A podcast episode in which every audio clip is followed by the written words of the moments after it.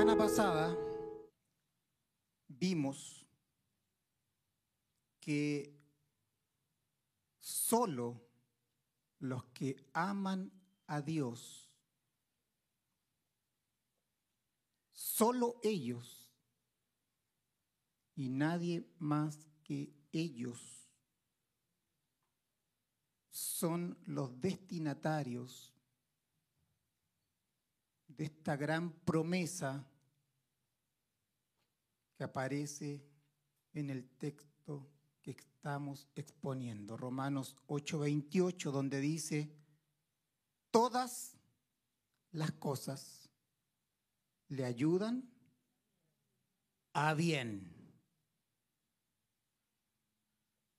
Y hablamos que hay ciertas características, conducta de, de un cristiano verdadero, donde nos hacen ver y examinarnos para ver si realmente estamos amando al Señor. Y mencionamos 12 puntos. ¿Sí?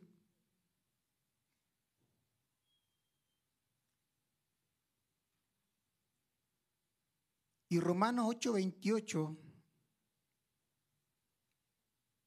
volvamos a nuestro texto, dice, y sabemos que a los que aman a Dios, todas las cosas le ayudan a bien. Esto es, diga conmigo, esto es, a los que conforme a su propósito son llamados. Y en esto me quiero detener hoy, en la última parte del versículo, y voy a dejar para el final, no para hoy, para otra oportunidad, lo que significan todas las cosas le ayudan a bien. ¿Ya? Hoy día vamos a ver a los que conforme a su propósito son llamados. Pablo dice lo siguiente.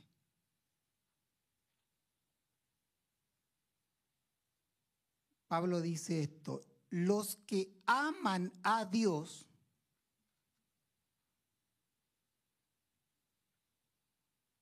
son aquellos que conforme a su propósito son llamados. Y a estos todas las cosas le ayudan a bien.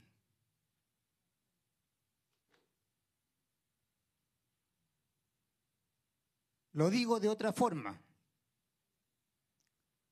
Los que aman son los que son llamados conforme al propósito.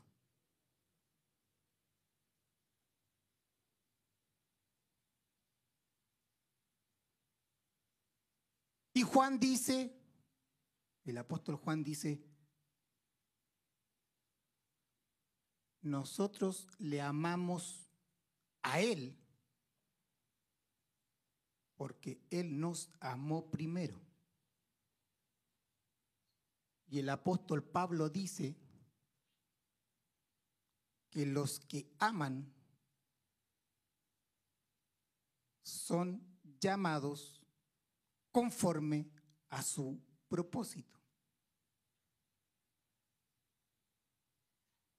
Ambos apóstoles están declarando la misma verdad. El apóstol Pablo dice, los que aman, le aman solo por el hecho de que fueron llamados conforme a un propósito. Desde el punto de vista humano, nosotros le amamos a Dios. Pero desde un punto de vista divino, nosotros somos los llamados de Dios.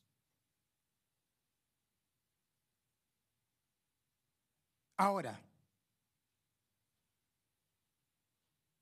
¿a qué se refiere Pablo cuando habla del llamado? Y eso es lo que vamos a desarrollar hoy. Y cómo este llamado se relaciona con el propósito. Para poder entender que todas las cosas nos ayudan a bien.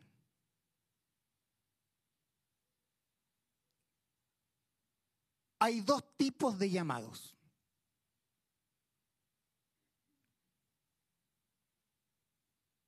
Hay dos tipos de llamados reflejados en el Nuevo Testamento. Un llamado lo reflejan los evangelios y el otro tipo de llamado lo reflejan las epístolas.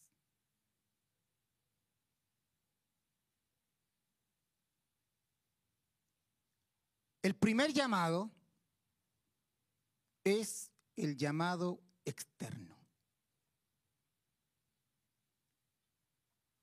Y este mensaje es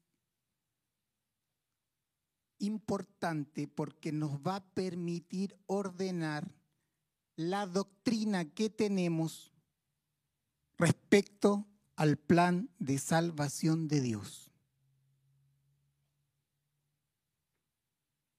Tenemos un llamado externo y tenemos un llamado interno. Diga conmigo, dos tipos de llamados. El llamado externo,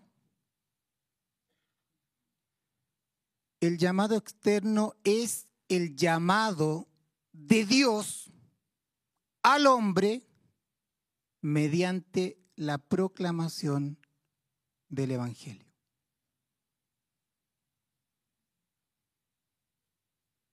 Ese es el llamado externo. Es el llamado de Dios al hombre mediante la proclamación del Evangelio, en donde está involucrada su providencia y la acción del Espíritu Santo operando en ellos en gracia común. La gracia común no salva, la gracia común no regenera.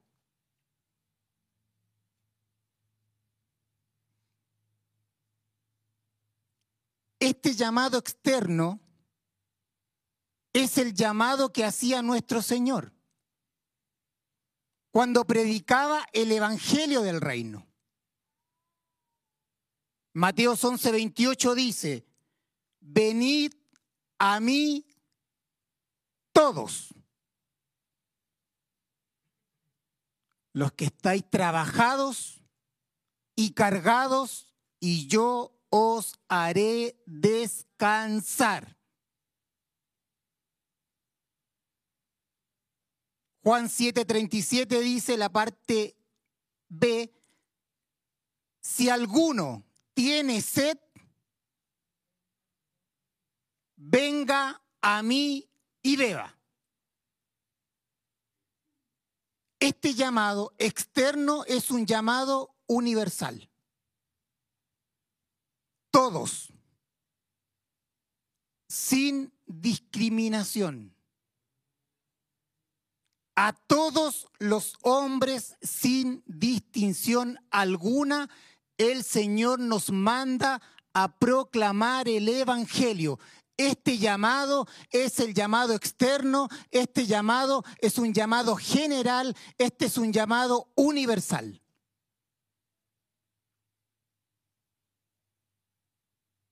es un llamado común. Es el llamado urgente para que los pecadores crean y se arrepientan al Evangelio.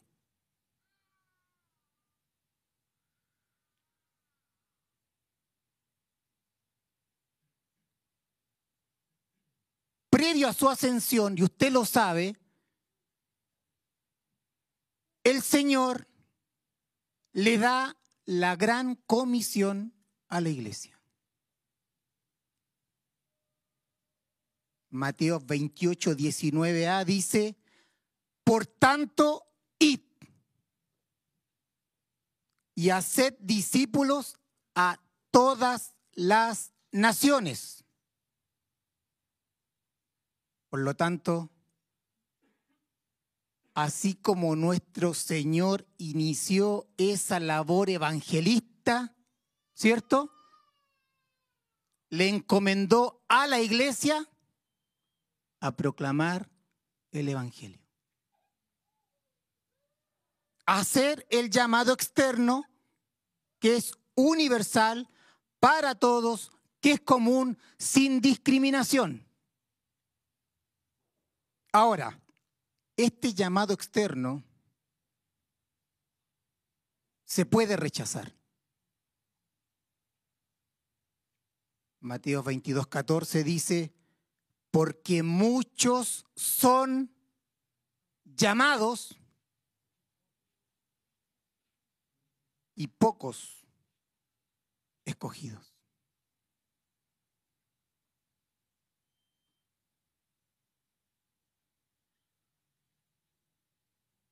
En Hechos 7:51, Esteban hablando previo a su muerte,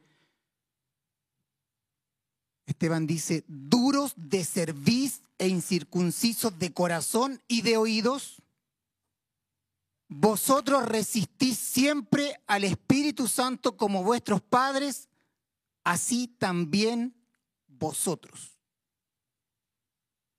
Duros de cerviz le está diciendo al pueblo de Israel, porque estaban rechazando al Señor porque además habían resistido al Espíritu Santo y habían rechazado a Juan el Bautista y a los profetas que Dios había enviado y lo habían rechazado. Ahora, este llamado, hermanos, insisto con esto, es para todos los hombres. Pero la mayoría rechaza el mensaje. Muchos son los llamados, pocos son los escogidos.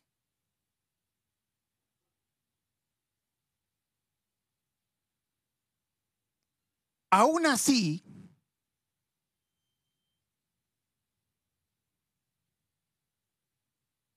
aún así, este llamado debe ser proclamado. Aun cuando usted crea que alrededor de usted está el pecador número uno o la persona al cual usted año tras año le ha presentado el Evangelio y ha tenido rogativas, peticiones y oraciones para orar por su salvación, aún así el Señor nos manda a rogar por salvación por esa persona. Aún así el Señor nos manda a persistir en proclamar el Evangelio, porque usted no sabe cuándo el Señor puede obrar en salvación en su vida.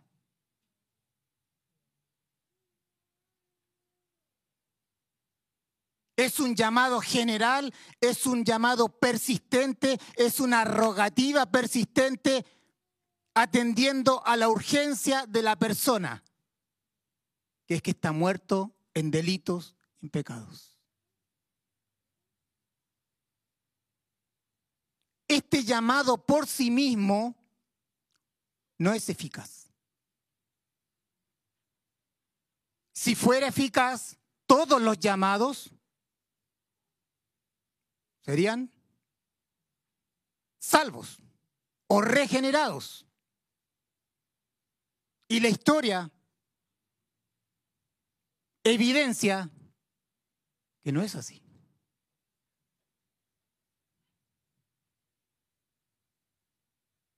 muchos lo rechazan.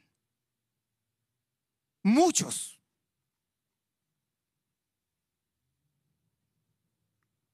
En todas nuestras reuniones o en las reuniones donde se reúnen los santos, generalmente hay llamados para que crean en nuestro Señor. Y el Señor hace este llamado externo permanentemente. Y aquí la palabra dice que son muchos los llamados, pero pocos los escogidos. Pero aun cuando sean pocos los escogidos, usted no sabe quiénes son los escogidos.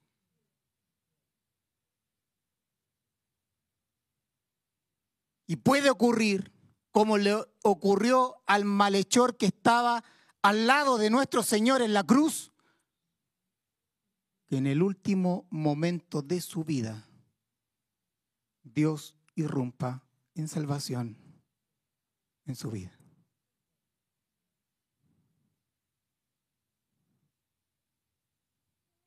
Por lo tanto, la encomienda es del Señor a la iglesia por tanto, id y haced discípulo a todas las naciones. Es el llamamiento externo general universal.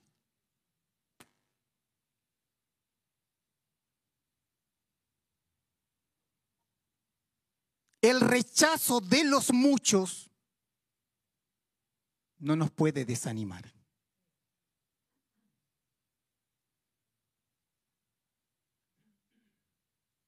debemos obedecer a nuestro Señor. E insistir, rogar, mandar, persuadir para que Dios obre en salvación en su soberanía.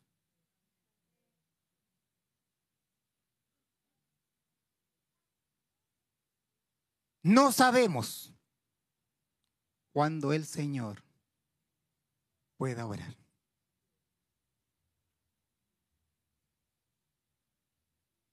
Y yo sé que muchos están predicando el Evangelio y el Espíritu le está llevando a proclamar el Evangelio y a orar por salvación.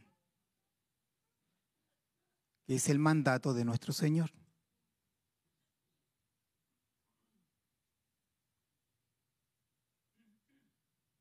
este llamado externo universal donde proclamamos el Evangelio de Cristo, porta una gracia común, que no es la gracia salvadora.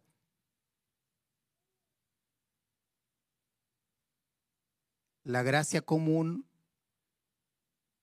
es la buena voluntad de Dios hacia el pecador sin salvarle.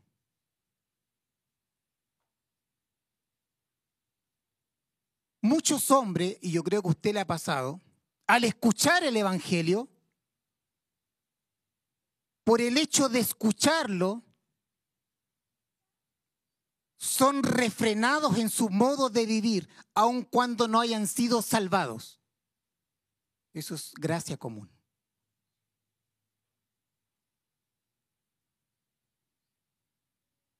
son refrenados.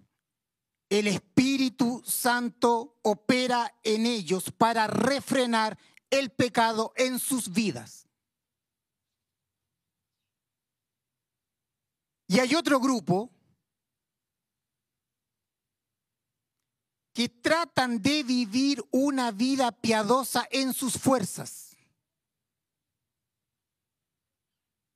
conformándose externamente a la ley de Dios. Están en nuestras reuniones, pero no son cristianos. No hay fruto. Ahora, en cada impartición de la palabra, cuando hacemos el llamado para que se arrepientan y crean en nuestro Señor, hay una oportunidad para ellos.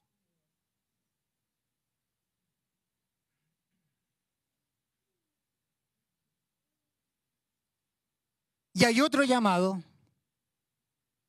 que es el llamado interno.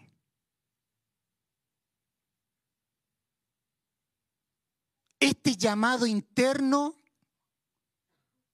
no es general, es particular. Es un llamado interno en el hombre a un hombre particular,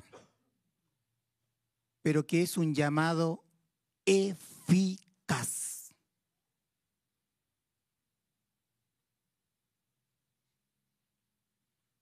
Es selectivo, no es general, es infalible, es efectivo. Este llamado es el llamado soberano de Dios el Padre en la conciencia del hombre.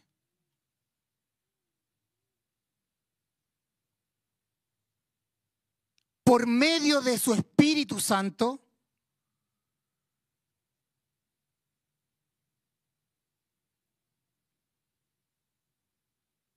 que son los elegidos desde la eternidad para salvación en Cristo.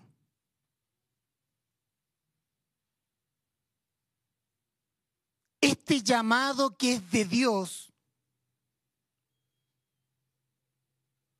usa el llamado externo, universal, general, común,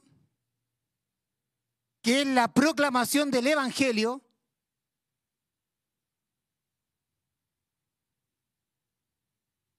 para llevar a salvación al que Él escogió soberanamente en la eternidad.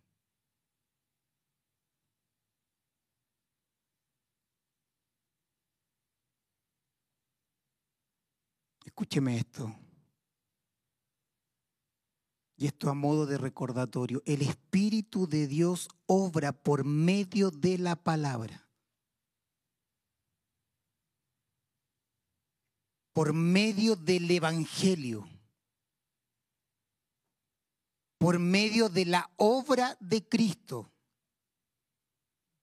Que es la predicación de su palabra. El Espíritu Santo no obra en ignorancia en una vida. Por eso está el llamado externo. Para que mostremos el Evangelio de Cristo. Para que presentemos quién es Dios, quién es el hombre y cuál fue la obra de Cristo.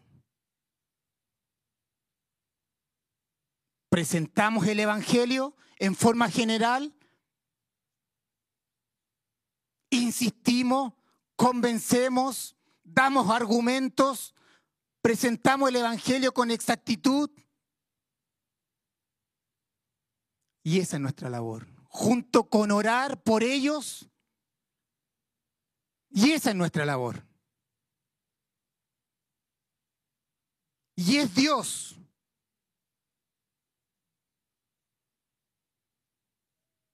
irrumpe en salvación en sus vidas, utilizando el llamado externo que la iglesia hace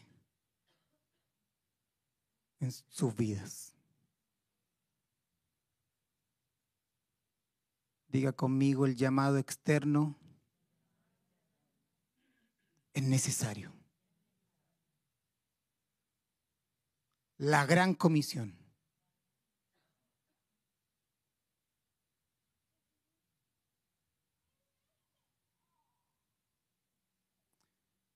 Este llamado interno es eficaz,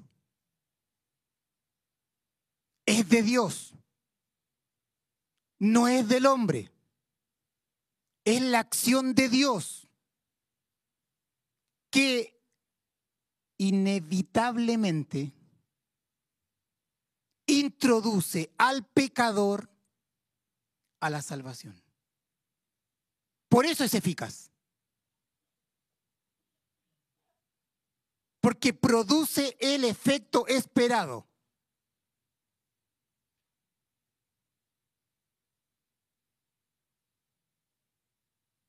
Este llamado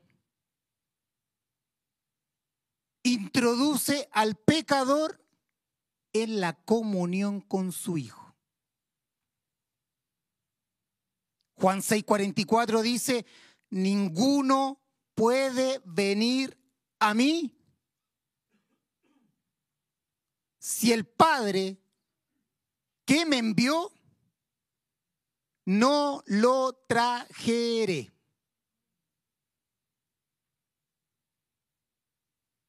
Y yo le resucitaré en el día postrero. Dice, ninguno puede venir a mí, ninguno puede tener comunión conmigo si el Padre que me envió no lo trajere. Este llamado es interno y es eficaz. Es un llamado irresistible.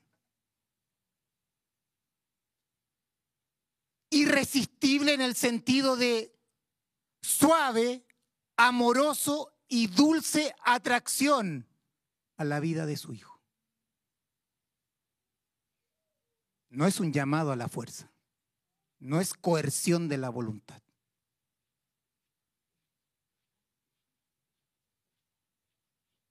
Primera de Corintios 1.9 dice, fiel es Dios por el cual fuisteis llamados a la comunión con su Hijo, Jesucristo nuestro Señor. Diga conmigo, Dios el Padre es el que llama.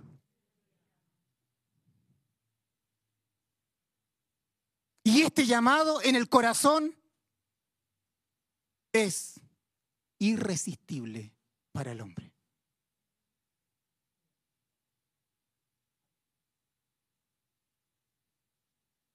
El hombre no puede llamarse a sí mismo.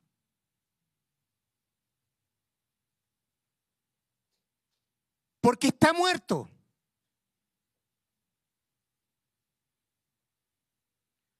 Lázaro no tuvo participación en su resurrección, porque Lázaro estaba muerto.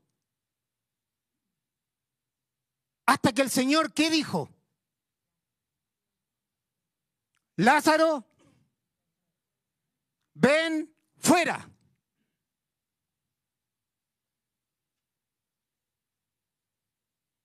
Es un llamado inherentemente poderoso y como es poderoso e irresistible, es eficaz.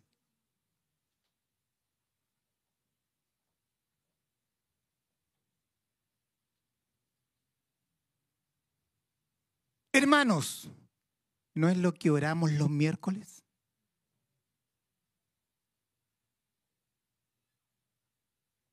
¿No es lo que oramos este miércoles? ¿Es nuestra jornada congregacional de oración evangelística? No es nuestra rogativa, nuestras oraciones y nuestras peticiones que le pedimos a Dios que irrumpa en salvación en nuestros hijos, en nuestros esposos, esposas, en nuestros abuelos, sobrinos, tíos, en nuestros vecinos y en nuestros amigos. ¿Qué es lo que estamos pidiendo? ¿Qué es lo que estamos rogando? Dios, haz tu llamado eficaz en la vida de nuestros hijos, hermanos, tíos, nietos, esposas, esposas, vecinos. Hemos presentado la palabra, hemos proclamado el Evangelio, estamos orando por salvación. ¿Para qué? Para que Dios irrumpa y diga, Lázaro, sal fuera.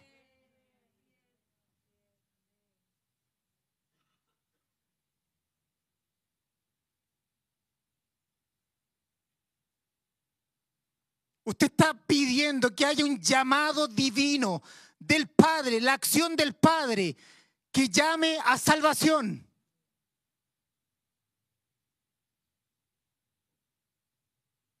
Y cuando el Padre llama, es irresistible.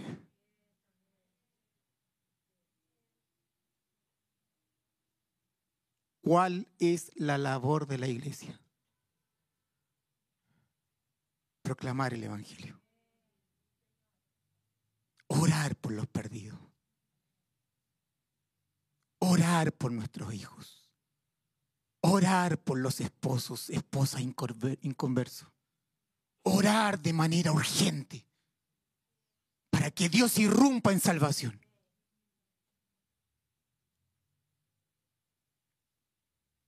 Y te puede tomar toda una vida,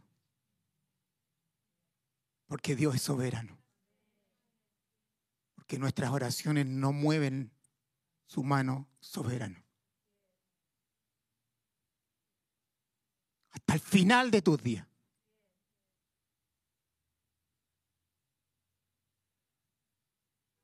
pero todas las cosas nos ayudan a bien.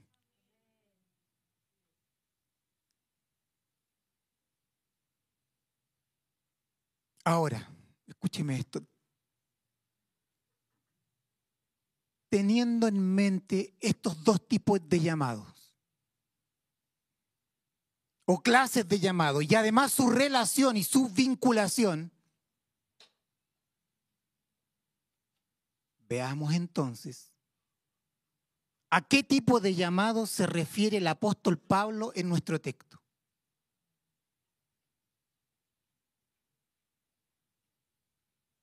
Dice, y sabemos a los que aman a Dios, todas las cosas le ayudan a bien. Esto es, a los que conforme a su propósito son llamados.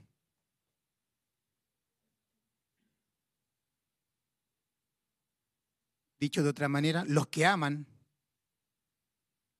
son los que son llamados de acuerdo a algo, conforme algo. Y ese algo es su propósito.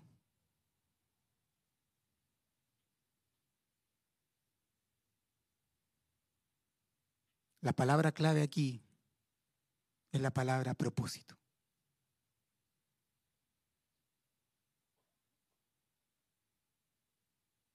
Y este propósito es explicado en los dos versículos siguientes.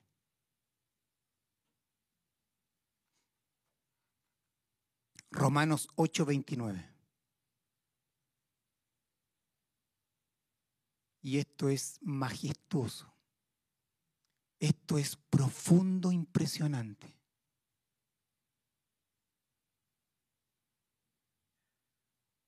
A estos versículos se le llaman la cadena de oro o la cadena de salvación. Porque va desde la eternidad pasada hasta la eternidad futura.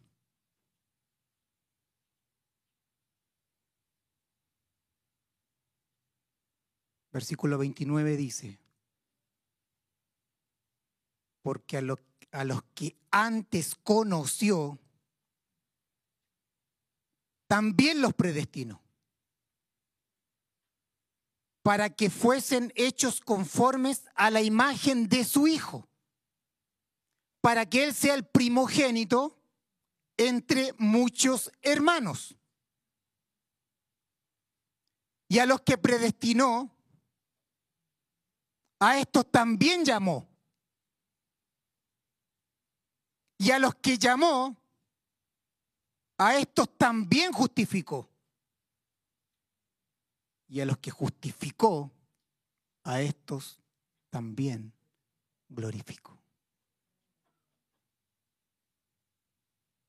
Las salvaciones del Señor.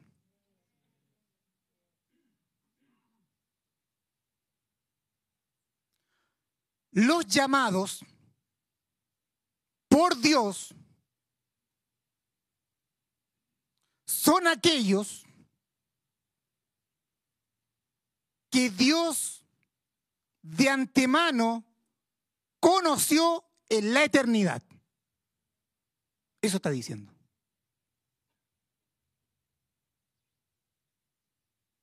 Un creyente es alguien conocido por Dios desde la eternidad.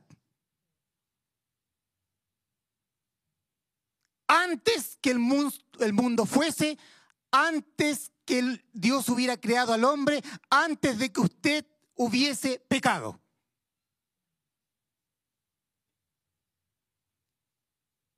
Este preconocimiento no solo es saber de antemano, porque Dios todo lo conoce,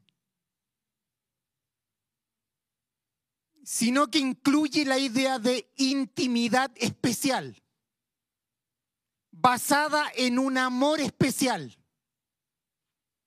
que es la elección en base a su amor para los pecadores. Efesios 1.4 dice, según nos escogió en Él, en Cristo, antes de la fundación del mundo. Los que son llamados son los que Dios conoció en la eternidad.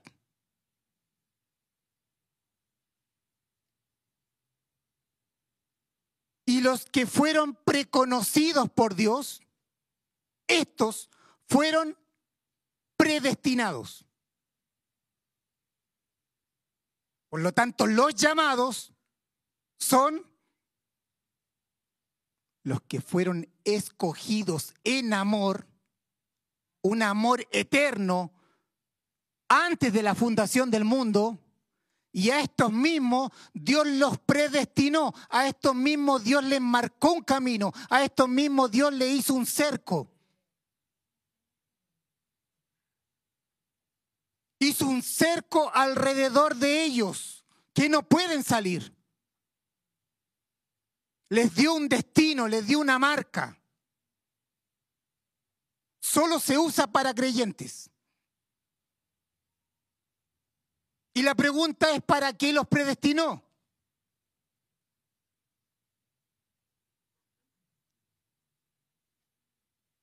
¿Cuál es el destino de este preconocimiento que incluye la elección soberana en amor y este destino, este camino que le marcó, ¿cuál es el destino? ¿Cuál es el propósito?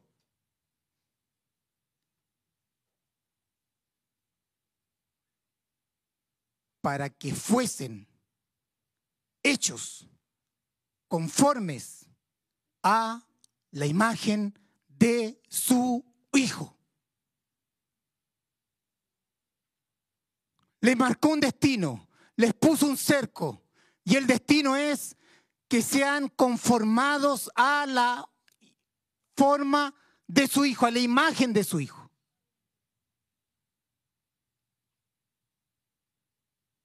Ese es el camino trazado a los elegidos que adquieran la forma de su hijo, la imagen de su hijo. Diga conmigo, santificación. Eso es. Ser conformados a la imagen de su Hijo. Para eso fuimos preconocidos en la eternidad y fuimos predestinados. Ahora, El fin último es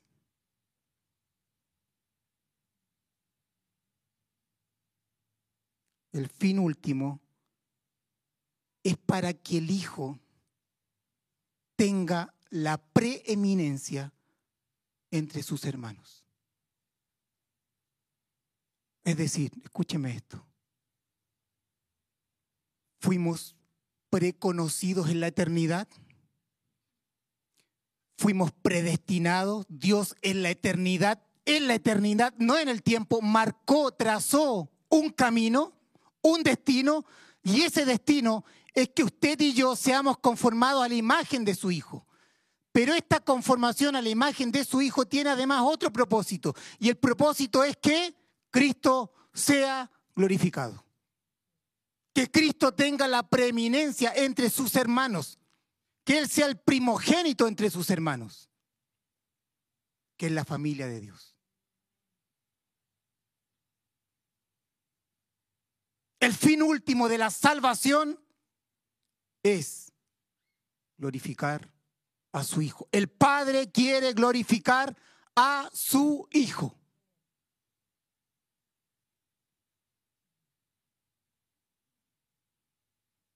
Y hermanos, este es el propósito. Este propósito es el plan soberano de Dios para salvación que incluye el preconocimiento, la elección en la eternidad pasada en base a su amor y la predestinación. Una manera más fácil de entenderlo. El Padre planificó el plan redentivo. ¿Sí? Y este plan redentivo responde al menos tres preguntas. ¿Quiénes son los que van a ser salvos? ¿Sí? ¿Quién va a ejecutar este plan? ¿Y quién va a aplicar este plan? El que planifica es el Padre.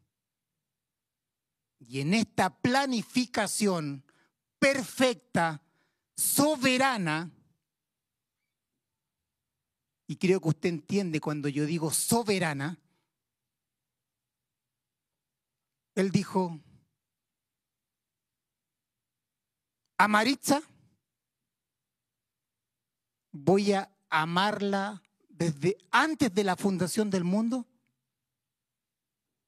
Voy a trazar un camino para ella. Y este es el plan. Ahora, usted sabe que hay un trabajo divino para poder rescatar al hombre. Y el padre le pidió al hijo que descendiera a redimir al hombre. Y una vez que el, el Señor dice consumado es y asciende al cielo, envía al Espíritu Santo a qué? A aplicar el plan de salvación. De acuerdo al plan soberano, de acuerdo al preconocimiento, de acuerdo a la predestinación que marca el curso de la historia. Porque Dios lo decretó y porque Dios es soberano y nada se puede oponer a sus planes perfectos, eternos, santos y justos.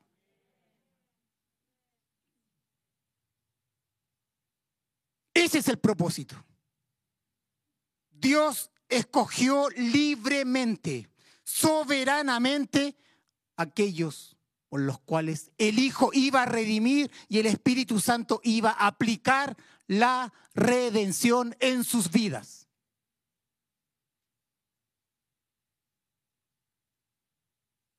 Es el plan redentivo, el propósito es el plan redentivo, el plan eterno, soberano para salvación.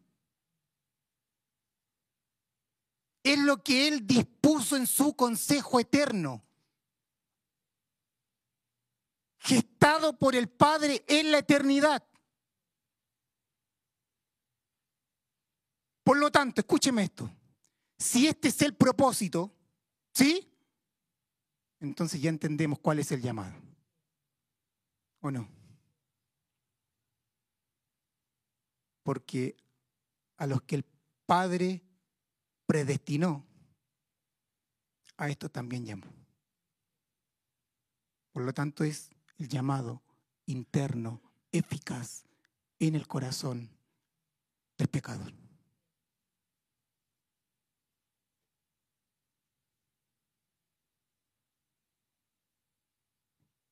Porque este llamado está de acuerdo al decreto de la elección soberana de Dios. Y por cuanto es soberano, es eficaz y es irresistible para el hombre.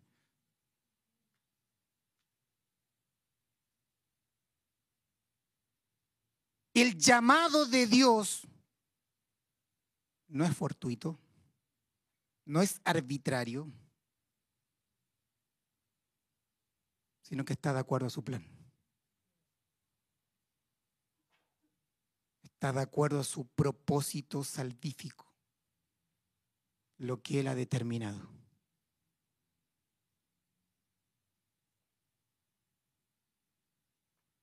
Por lo tanto, tenemos el propósito que es el plan de salvación soberano que se acordó en la eternidad.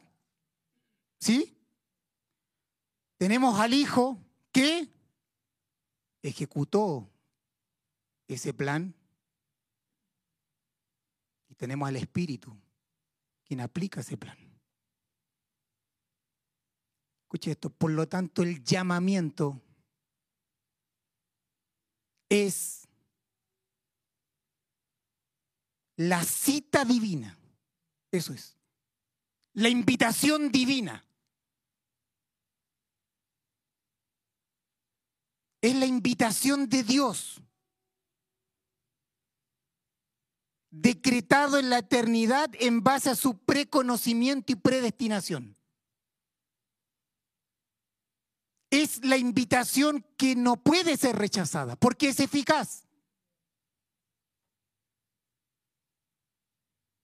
Es la invitación llena de poder. Yo puedo invitar a alguien y ese alguien puede no ir. ¿O no? ¿A usted le ha pasado? No tengo el poder para hacer la cita. ¿Sí? Pero este llamado es divino y es eficaz. Esta invitación está llena de poder. ¿Para qué? Para que providencialmente nos lleva al punto de la cita, en el tiempo y el espacio que Él decretó en la eternidad, e introducirnos en la comunión de su Hijo.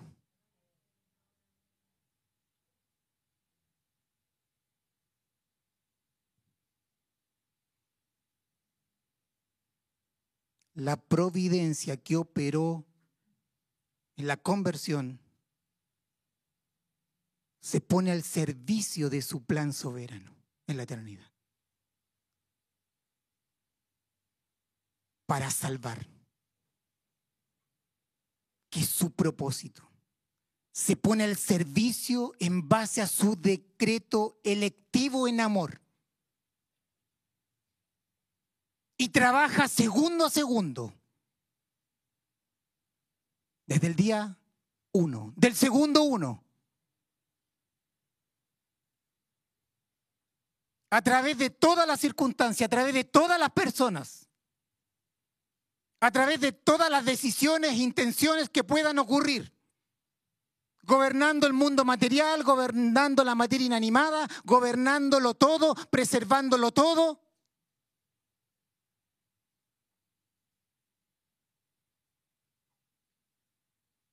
de alguna manera hizo que escucharan el llamado externo en una micro, en un taxi, leyó algo.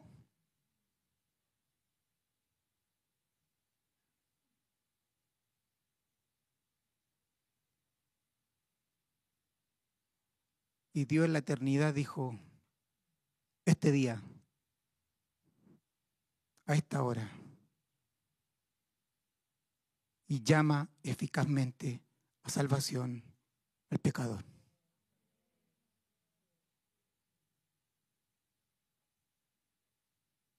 Dios llama. Y hay un llamado eficaz e irresistible.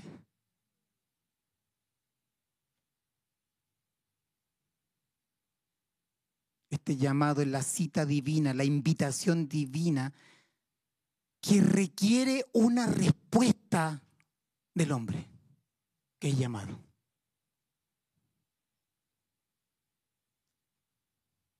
Porque de otra forma no sería eficaz.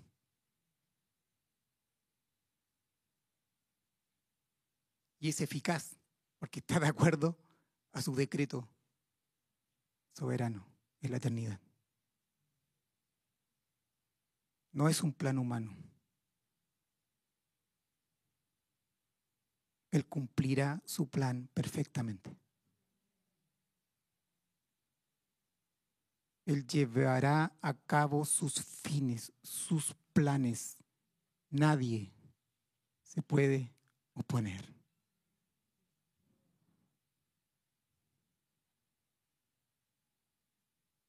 ¿Cuál es la respuesta a este llamado? Diga conmigo arrepentimiento y fe.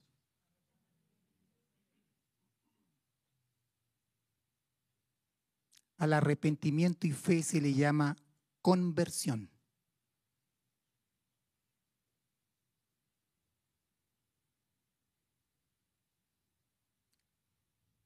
Pero la salvación no se inició en este punto, en el arrepentimiento y fe. ¿Dónde se inició? En su plan. No en el tiempo, en la eternidad. La salvación se inició con su elección soberana en amor. ¿Sí?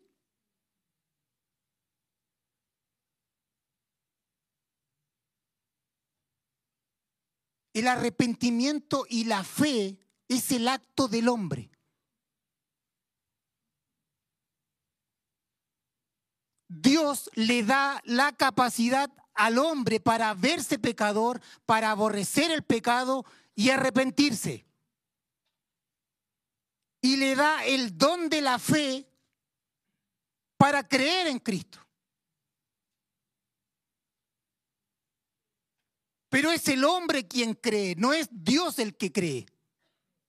Es el hombre el que se arrepiente, no es Dios el que se arrepiente.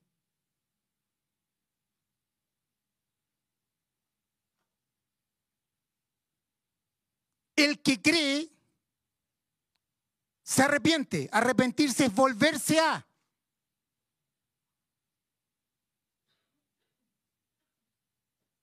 El que se arrepiente, se arrepiente para creer, para abrazar a Cristo.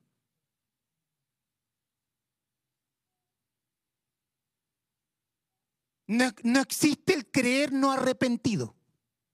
¿Sí? ¿Sí? Es una moneda con dos caras. Fe y arrepentimiento. O arrepentimiento y fe. No existe la fe no penitente. No existe la fe no de alguien que no se haya arrepentido de su antigua manera de vivir.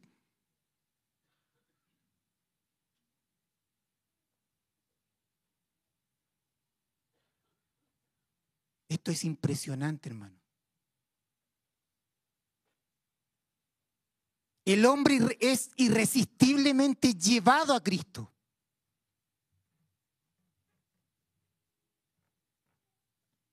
Y Cristo es lo más dulce para el hombre. Cuando se ha visto pecador, cuando se ha visto esclavo del pecado, cuando se ha visto condenado y pecador. Cristo para el hombre es un deleite. Es su salvador. Hermanos, escuche esto. Algo muy simple, es su Salvador. Pero no solo es su Salvador, sino que es su Señor.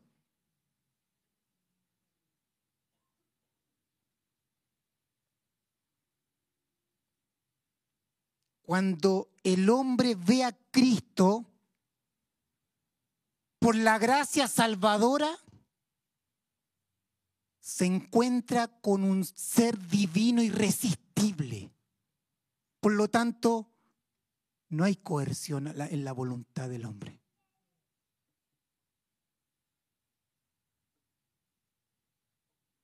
Otra pregunta. ¿Qué se requiere para que el hombre responda a este llamado y responda en fe y arrepentimiento?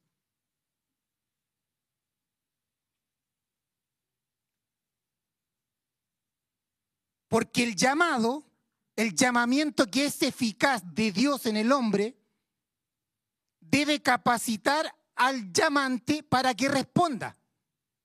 Porque si no, no sería eficaz. Y la escritura dice esto, que el hombre natural está muerto.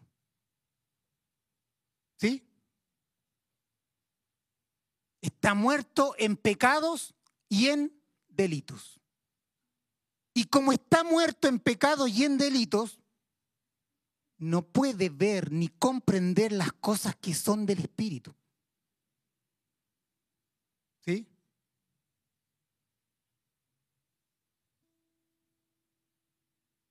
Dios no le da la fe a alguien que está muerto.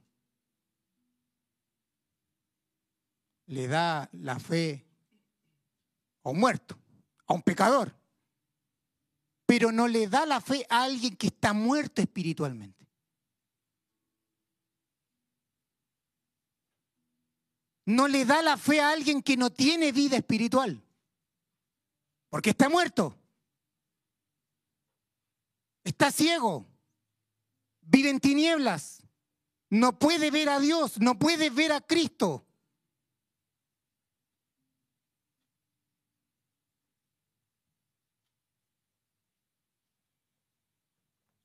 Ya conmigo se requiere la regeneración.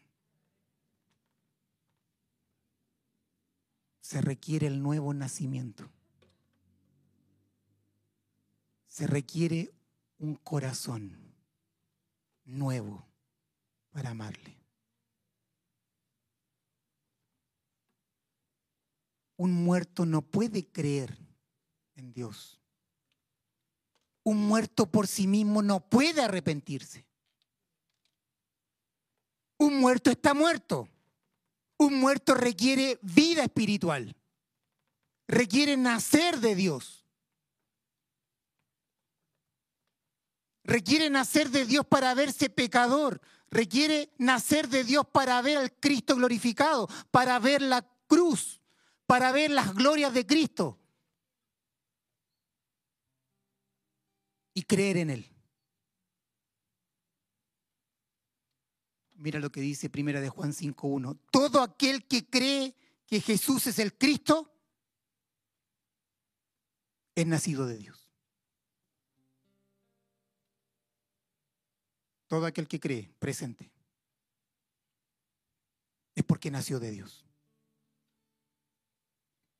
Por lo tanto, el llamamiento que es eficaz inevitablemente lleva al nuevo nacimiento. Y cuando el hombre nació de Dios, puede abrazar la fe que es don de Dios y puede arrepentirse.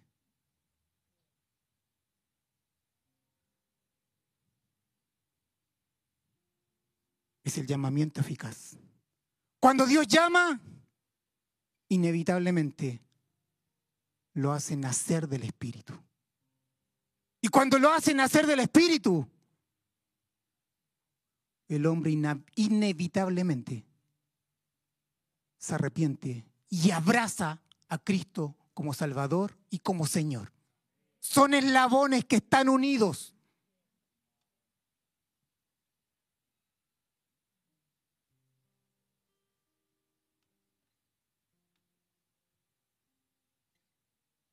Todo aquel que es llamado por el Padre.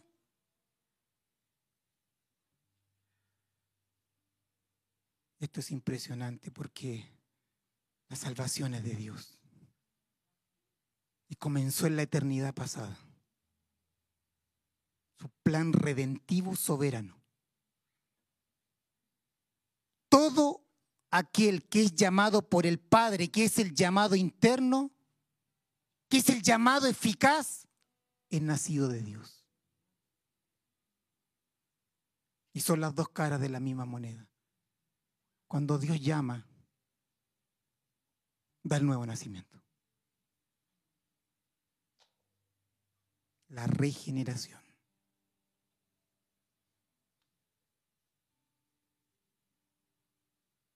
Cuando el hombre tiene la vida de Dios, está capacitado para las siguientes gracias salvadoras. Y esta es la lista, escúcheme. El plan eterno comenzó con su conocimiento previo y predestinación, ¿sí? Que es su propósito. Dios escoge derramar su amor sobre algunos para salvación en la eternidad. El Hijo aplica, el Hijo ejecuta el plan, ¿sí? Y el Espíritu Santo aplica el plan. Ahora, en el tiempo y en el espacio, Dios llama y regenera. Luego, el creyente se arrepiente y cree en el Hijo, que es la conversión. Y luego, Él nos justifica. Luego Él nos adopta como miembro de su familia. Estos eventos, el llamamiento eficaz, que es el nuevo nacimiento, la conversión, la justificación y la adopción, ocurren simultáneamente en el acto. Pero después que el creyente nació de él,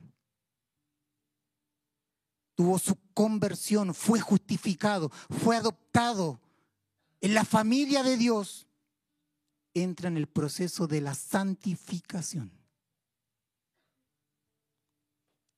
Ser conformados a la imagen de su Hijo. Lo que Él predestinó.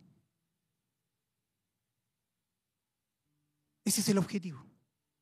Ser conformados a la imagen de su Hijo. Es crecimiento progresivo en santidad. ¿Por qué? Porque abrazó la fe en Cristo arrepentido, odia el pecado y abrazó a Cristo. El siguiente paso, la santificación es la obra de Dios en nuestra vida. ¿Sí? Él nos conforma a la imagen de su Hijo. Pero el creyente persevera en esta vida que es permanecer en Cristo, perseverar.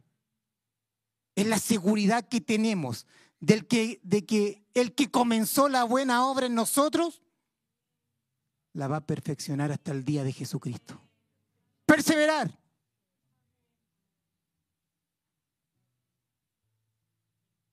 Santificación y perseverar van a ocurrir a lo largo de nuestra vida. Hay un último paso en esta carrera. ¿Cuál es?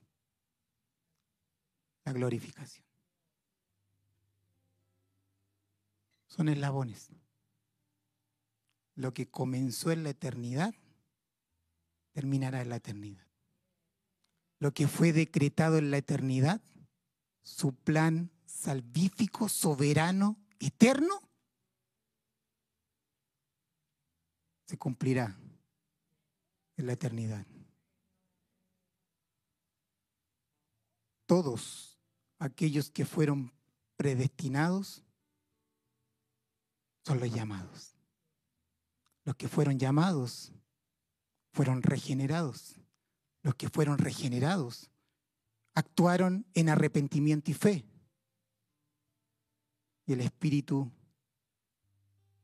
los adopta nos pone como miembros de la familia de Dios, nuestro Padre, y entramos en el proceso de la santificación y perseverar hasta que el Señor nos llame, hasta que su providencia nos llame. Providencia que está al servicio de su propósito eterno.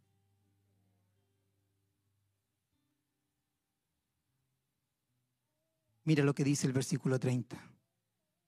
Y a los que predestinó, a estos también llamó. Llamado interno, llamado eficaz. Y a los que llamó, a estos también justificó. Y a los que justificó, a estos también, sin perder a ninguno.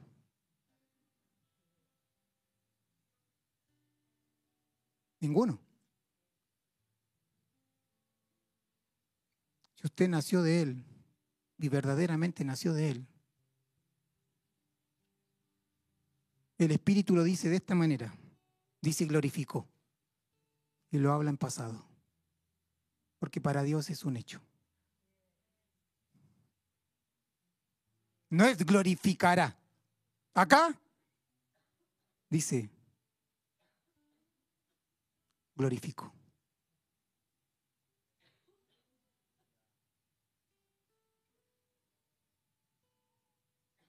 Si Dios te predestinó, Él te glorificó. Para Él es un hecho. Para nosotros, un futuro.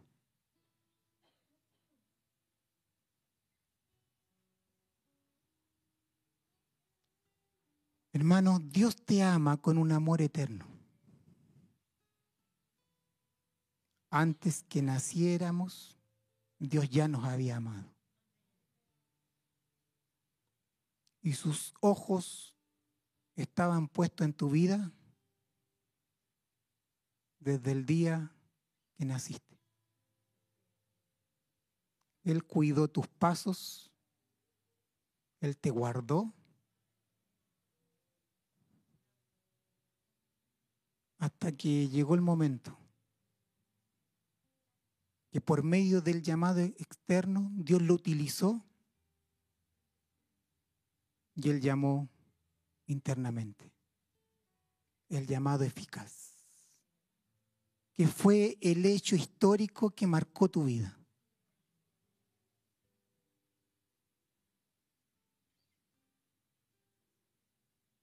Que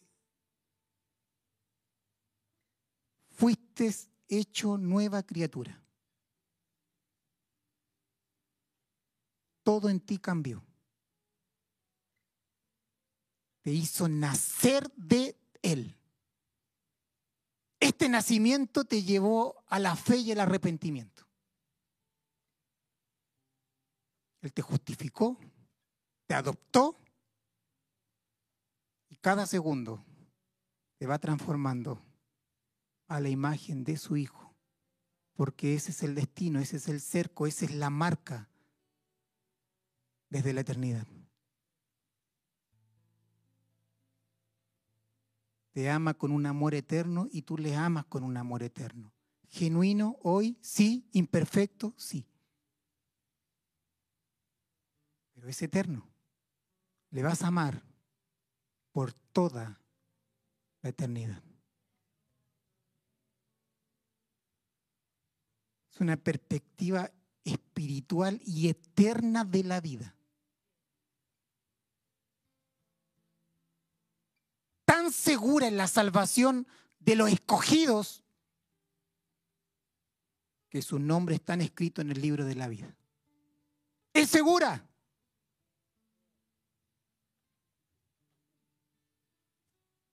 Están escritos en el libro de la vida antes de la creación el mundo. ¿Por qué? Porque su propósito, su plan soberano para salvación. Cuando Él hizo su consejo eterno y planificó, Él tomó el libro de la vida y escribió, Maritza, Claudia, Paola,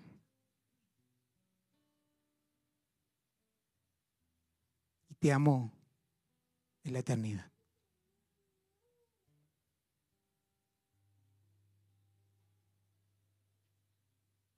Juan dijo, le amamos a Él porque Él nos amó primero. Y nos amó primero. En la eternidad, fuera del tiempo. Pero el apóstol Juan dijo que los que aman son los llamados, conforme a su propósito.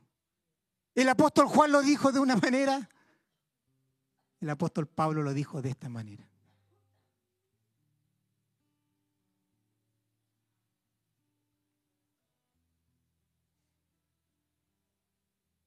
Este llamado es un llamado irrevocable. Es un llamamiento irrevocable. Romano 11, 29 dice, porque irrevocables son los dones y el llamamiento de Dios. ¿Por qué? Porque es un llamamiento eficaz.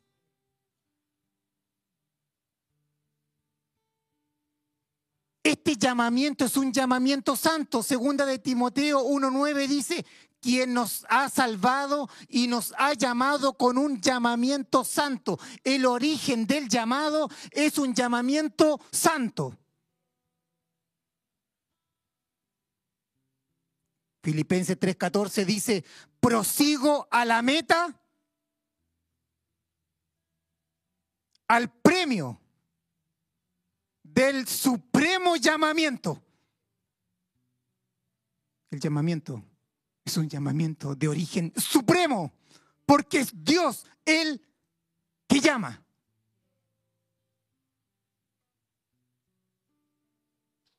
Prosigo a la meta, al premio del supremo llamamiento de Dios en Cristo Jesús. Mire la doctrina, mire la escritura, cómo hablan una misma verdad.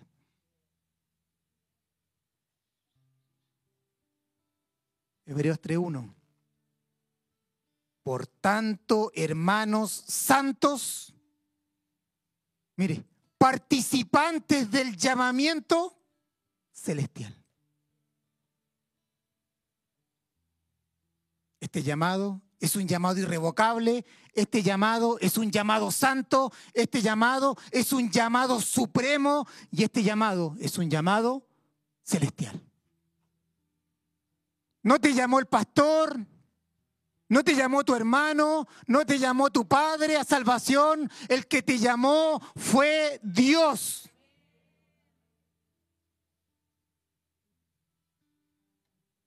Desde la eternidad. Te escogió en amor para que seas partícipe de su vida y de su gloria.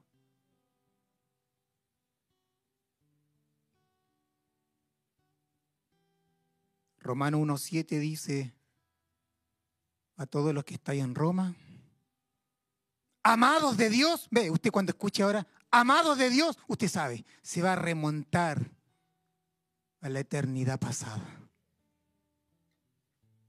e inevitablemente te vas a remontar a la eternidad futura. Porque la marca distintiva en un cristiano verdadero es que ama a Dios. Es la garantía. Le amas. Porque respondiste a su llamado en fe y en arrepentimiento. Y lo único que anhelas, cuando respondiste en fe y arrepentimiento, viste al Hijo de Dios. Viste su amor, su humildad, su justicia y la abrazaste. Y segundo a segundo le amas. Con este amor que Él derramó en tu corazón a través del nuevo nacimiento. Romano 1.7 dice a todos los que están en Roma, amados de Dios, amados de Dios. Y dice, llamados a ser santos. No puede ser de otra forma. Porque fuimos predestinados a qué? A ser conformados a la imagen del Hijo.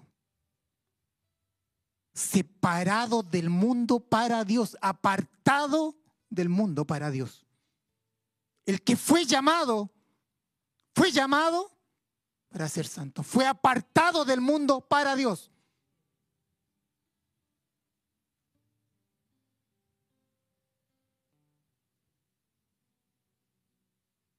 Cuando entiendes esto, podemos llegar a comprender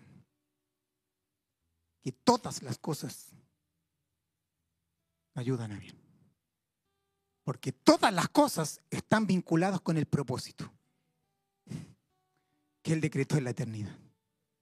Y no hay nada ni nadie que pueda oponerse a lo que Dios de, soberanamente decretó en la eternidad.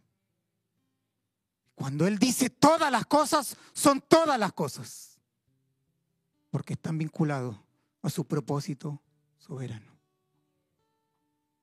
Y todas las cosas te ayudan a bien. ¿Por qué?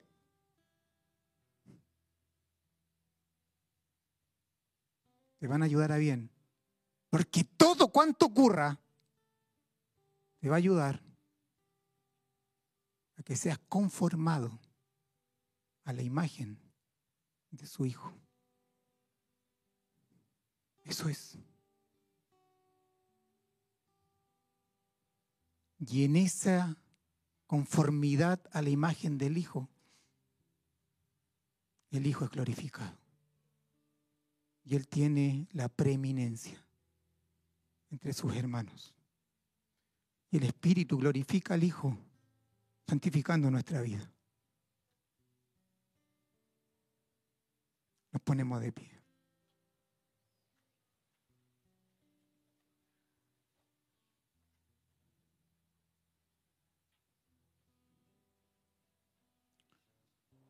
Padre, te damos gracias.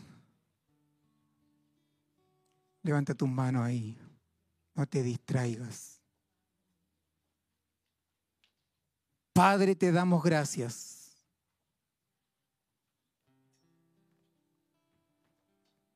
hoy puedo decir de una manera distinta. Gracias por tu amor. Gracias por tu amor eterno.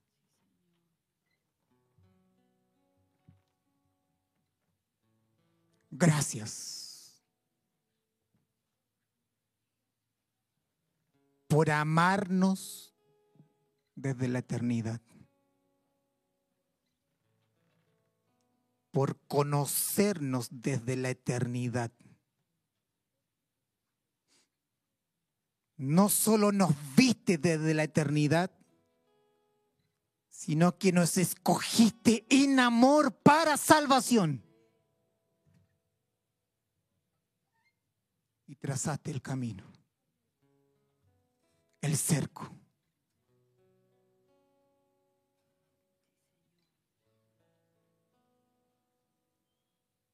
camino.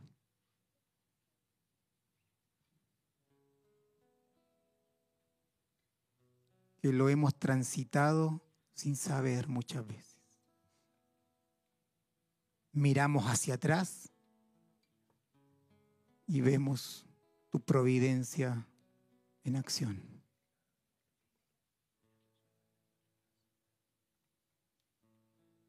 Padre, te doy gracias por lo que tú estás haciendo en esta casa. Porque estamos comprendiendo y estamos siendo obedientes a proclamar tu evangelio.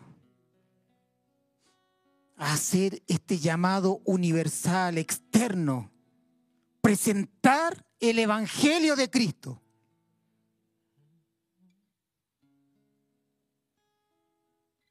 Para que en el momento oportuno, justo, tú hagas el llamado eficaz, a quien tú soberanamente escogiste en la eternidad.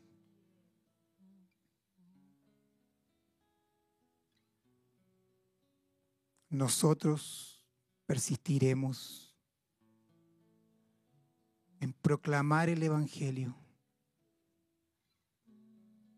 con pasión, con argumentos, todo el tiempo que sea necesario hasta el final de los días. Porque no sabemos, porque somos la criatura y tú eres Dios.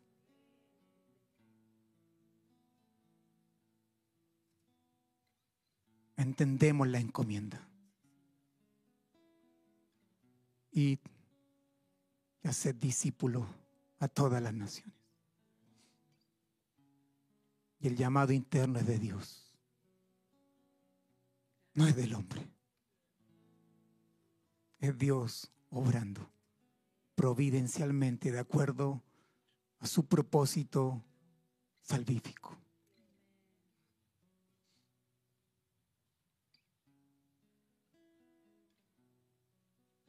Salvo, siempre salvo.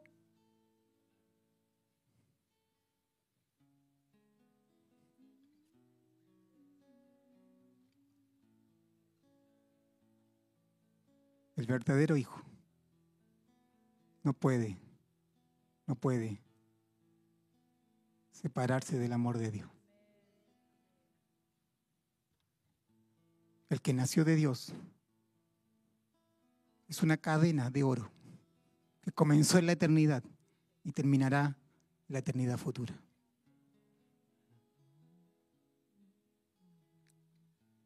¿Le amas?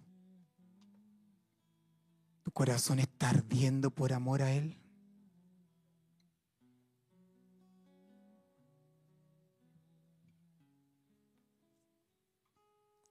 Salvo siempre salvo.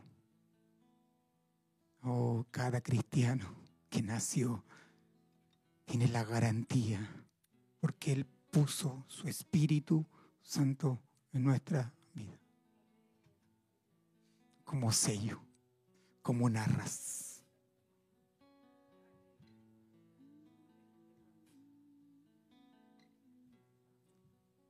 el que comenzó la buena obra en tu vida, la perfeccionará hasta el día de Jesucristo, porque está de acuerdo a su propósito soberano. El santo persevera hasta el fin. Le amamos imperfectamente, sí. Nos equivocamos, sí pero hay una inclinación del corazón para abrazar al Hijo. Nos podemos dar un par de vueltas por ahí, pero los ojos de Dios en ti.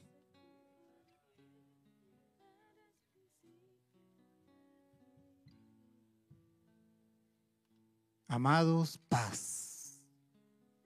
La encomienda es ir y hacer discípulos, presentar el mensaje orar por salvación de los incrédulos.